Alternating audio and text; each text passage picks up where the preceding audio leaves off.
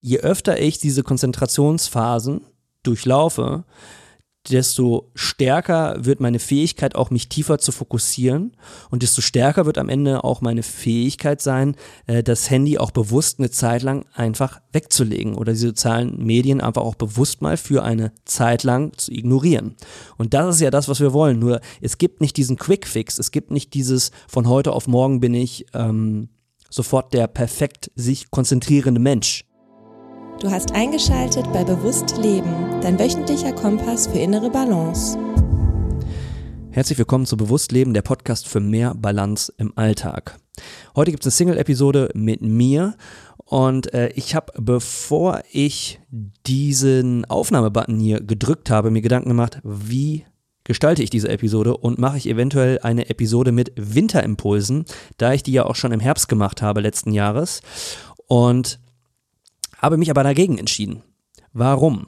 Ähm, für mich hat sich jetzt in dieser doch verlängerten zweiten Lockdown-Zeit ähm, ein Punkt oder quasi übersetzt ein Impuls als sehr signifikant, signifikant und wichtig herausgestellt und den möchte ich heute zum Thema machen und zwar Konzentration slash Fokus. Haben wir in der Vergangenheit in äh, Episoden ähm, besprochen, werde ich auch in den Shownotes verlinken, möchte heute aber nochmal einen, gesonderten Fokus darauf legen, ähm, weil Fokus bedeutet in der heutigen Zeit Neuintelligenz. Warum ist das so? Es wird nämlich immer schwieriger, sich zu fokussieren, einen tiefen Fokus zu trainieren, da wir durch die neuen Technologien und durch unseren Lebensstil ähm, eigentlich ständig zugeballert werden mit Informationen. So, das ist jetzt gar nicht negativ gemeint, ich erkläre das gleich nochmal genauer, aber das ist der Grund, ähm, warum ich mich für dieses eine Thema, für diesen einen Impuls entschieden habe, weil ich glaube, dass der sehr, sehr wichtig ist.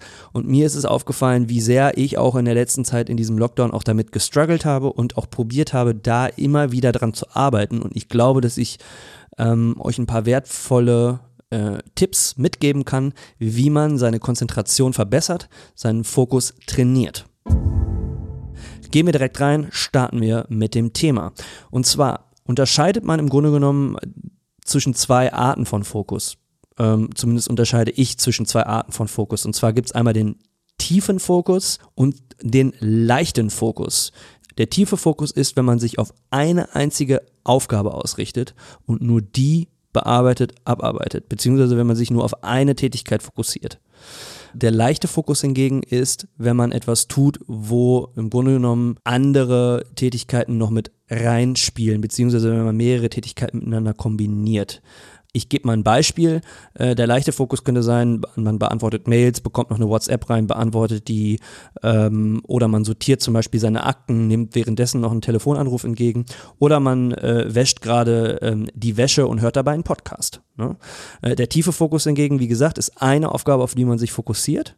Das ist aber auch nicht den ganzen Tag möglich, weil das sehr viel Disziplin und auch Energie äh, benötigt. Äh, und das ist was, was man nur so phasenweise im Tag implementieren kann und auch sollte, weil irgendwann die Energie und die Willenskraft auch dafür aufgebraucht ist. Aber im Grunde genommen äh, differenziert man da.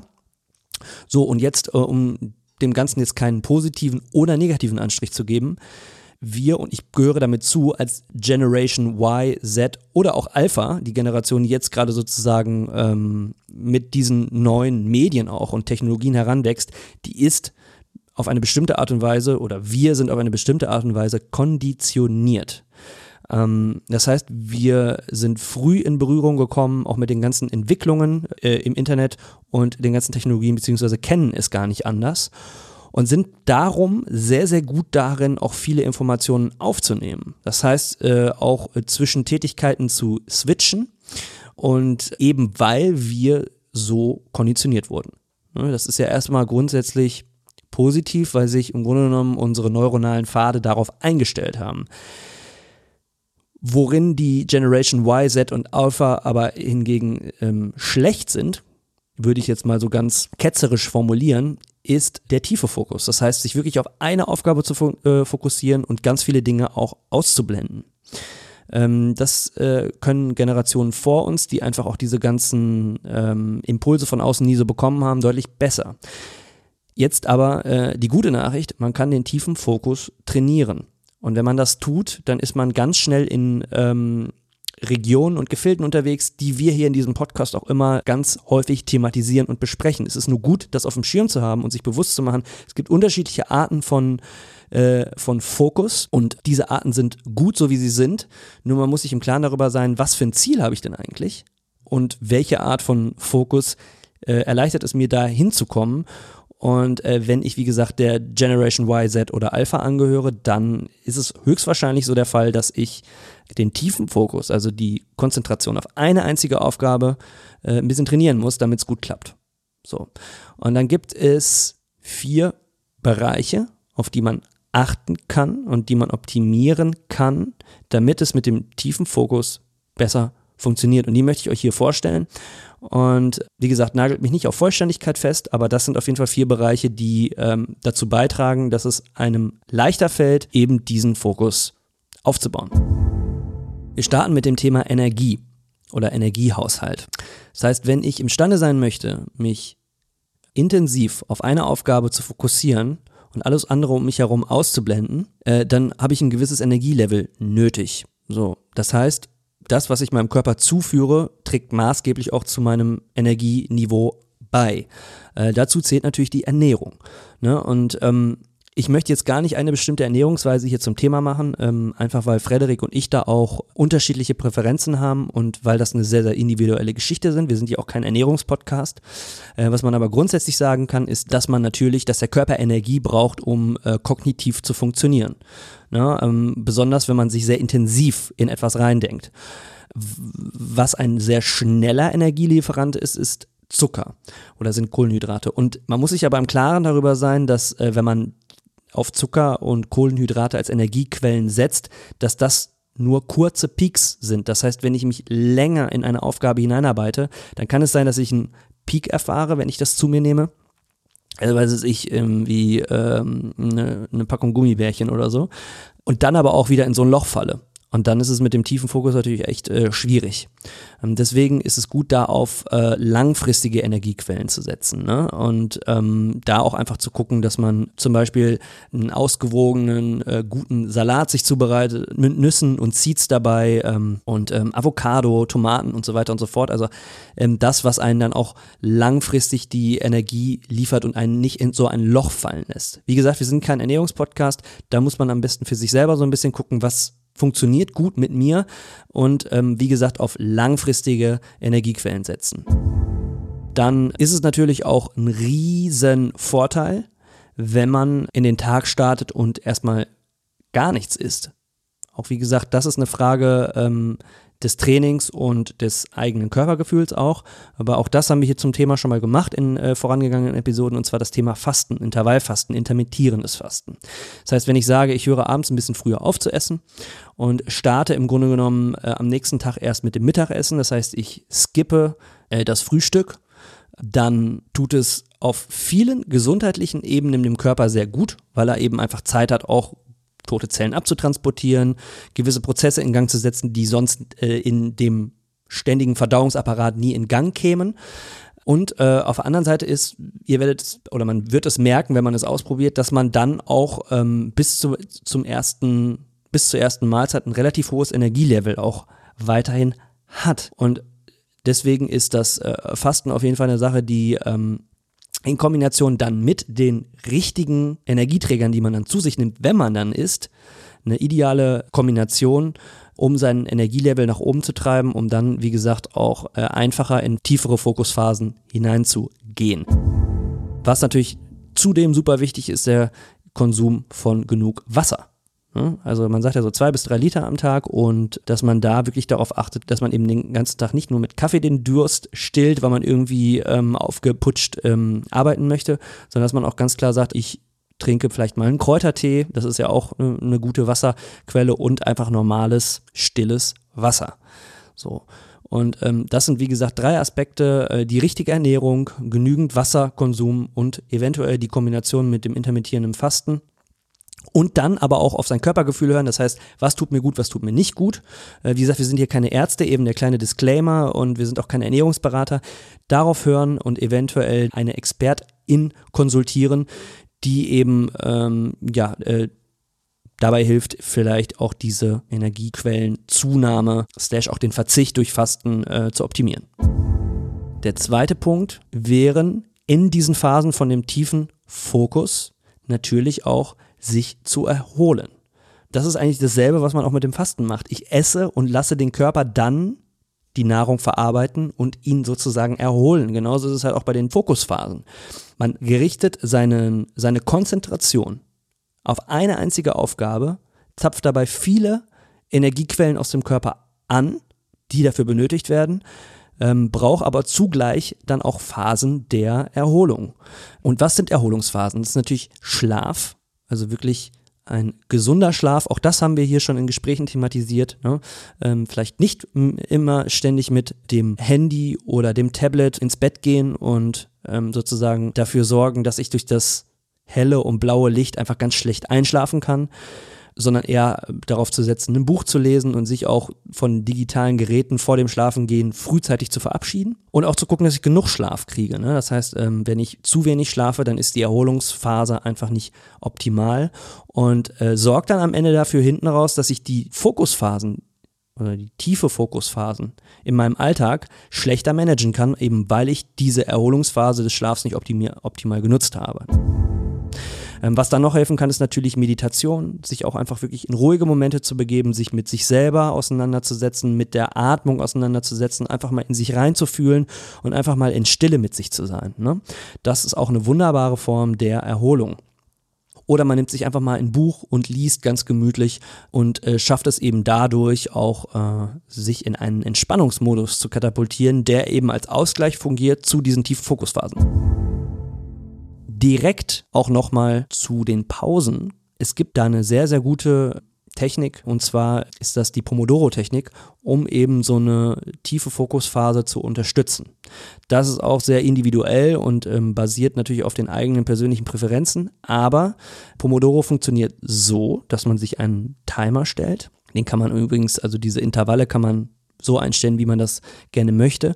Äh, aber es ist im Idealfall so, dass man 25 Minuten arbeitet, 5 Minuten Pause sich einplant und das Ganze dann vier Zyklen lang, also 25,5, 25,5, 25,5, 25,5 und dann eine längere Pause.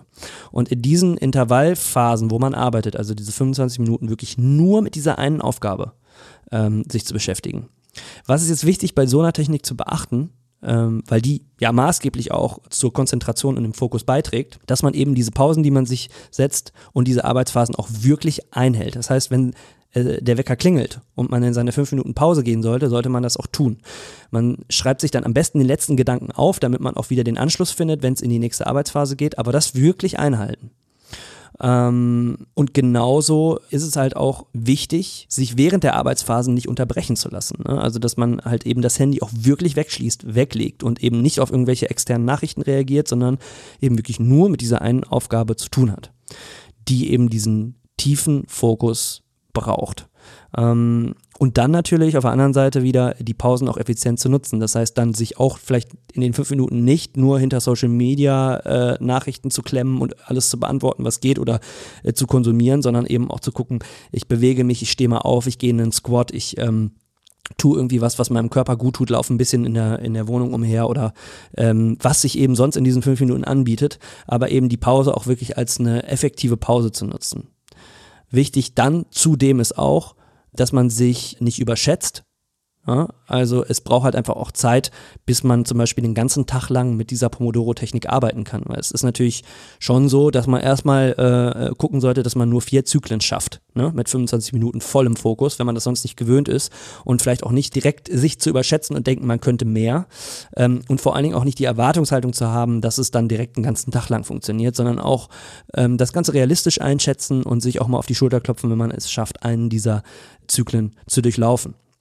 Also das ist ganz, ganz wichtig nochmal mitzunehmen als, ähm, als Tipp, wenn man eben Pomodoro für sich nutzen möchte, um halt einfach auch die Erholung mit Pausen während dieser Fokuszeiten äh, zu verbessern.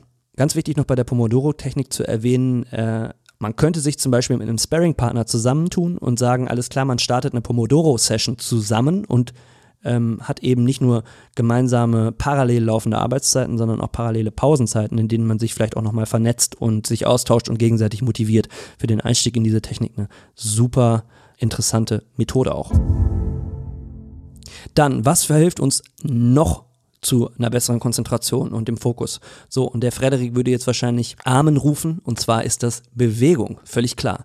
Das heißt, nicht nur in diesen kurzen Pausen während dieser tiefen, fokussierten Arbeitszeit um sich auch zu bewegen, sondern generell auch in seinem Alltag Raum zu schaffen für Bewegung.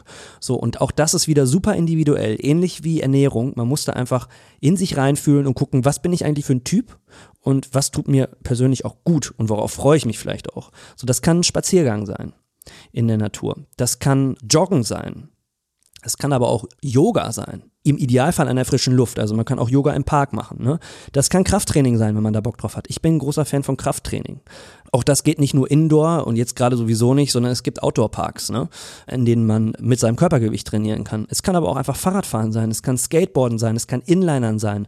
All das, was Spaß macht und auch zu Bewegung verhilft. Aktuell natürlich in der Gruppe ähm, bisschen schwieriger, aber da sollte man dann einfach was finden, was zum Beispiel ähm, man alleine macht und es trotzdem Spaß bringt. Man kann sich ja dann über die sozialen Medien, die kann man da ja wunderbar zu seinem Vorteil und als Motivation auch nutzen, ne? sich mit anderen zusammenzuschalten, während man zum Beispiel eben äh, sich bewegt. So, und wenn ihr dann rausgefunden habt, was für ein Typ ihr seid und was ihr gerne für Bewegungen macht, dann sich dafür entscheiden und auch eben, wie gesagt, regelmäßig Zeiten im Tagesalltag dafür einplanen.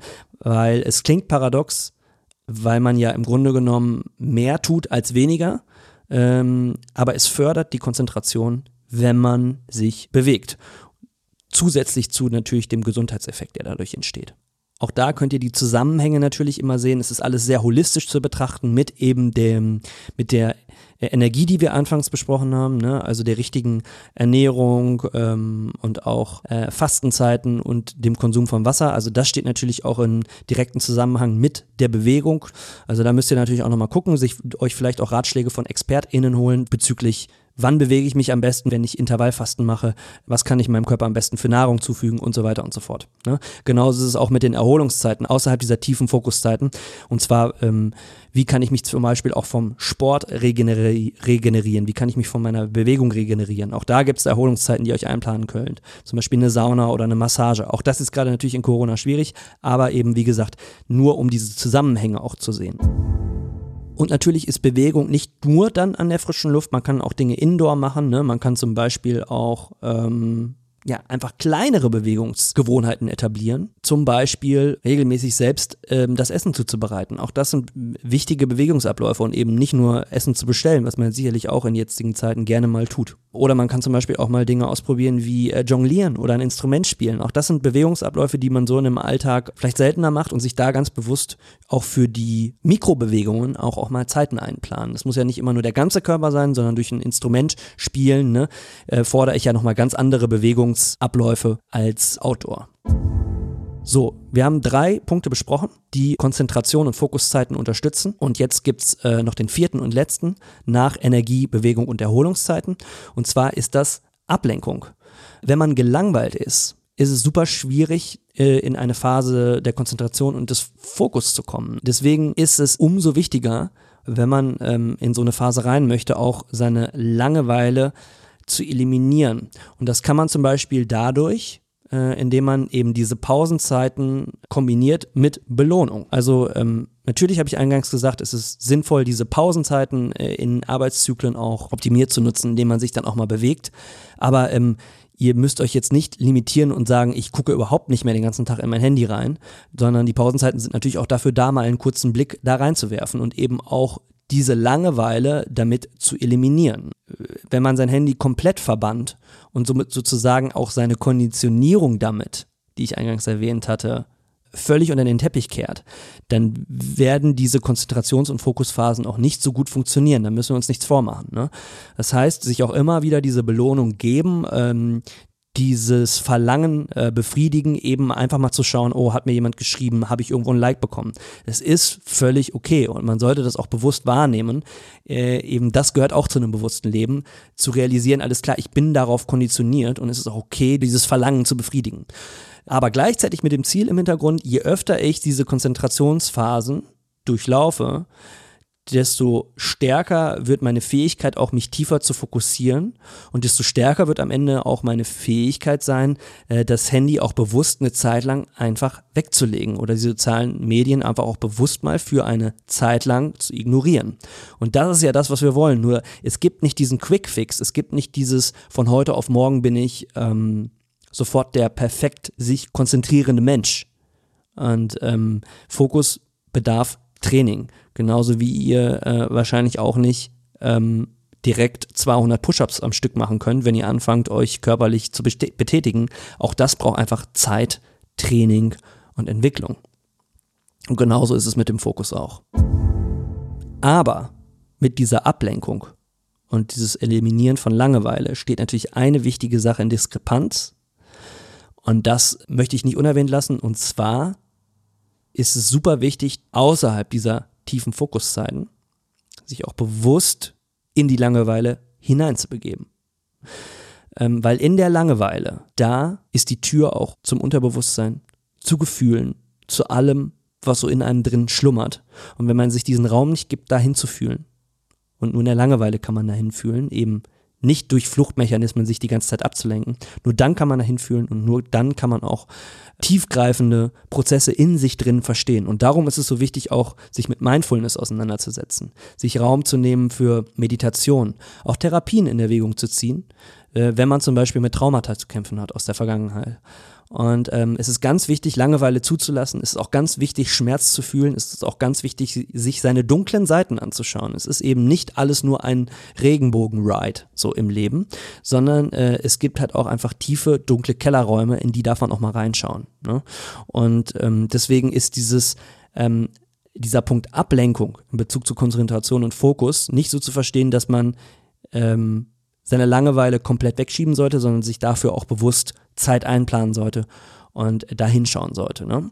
Es geht jetzt nur darum, ich möchte euch eben diese vier Punkte mit an die Hand geben, um zu realisieren, alles klar, das sind Dinge, da kann ich konkret ran, um meinen Fokus und meine Konzentration zu optimieren, eben mit diesem Gedanken im Hintergrund, alles klar, Mindfulness und sich mit mir selber auseinanderzusetzen, ist eine wichtige Fähigkeit im Leben auch, um sich tiefgreifendere Prozesse in sich drin anzuschauen. So, in dem Sinne, ich möchte es nicht länger machen als jetzt. Ähm, wie gesagt, ausschlaggebender Grund für diese Folge war, Fokus ist die neue Intelligenz. Ich hoffe, dass da was für euch mit dabei war, dass ihr diese Dinge anwenden könnt und ähm, dann über längere Zeit damit auch Erfolge verbuchen könnt und äh, somit auch letztendlich glücklicher werdet, äh, weil ihr an den Dingen arbeitet und auch konzentriert arbeiten könnt, die euch im Leben wichtig sind. Und damit ist nicht nur Arbeit gemeint. Ne?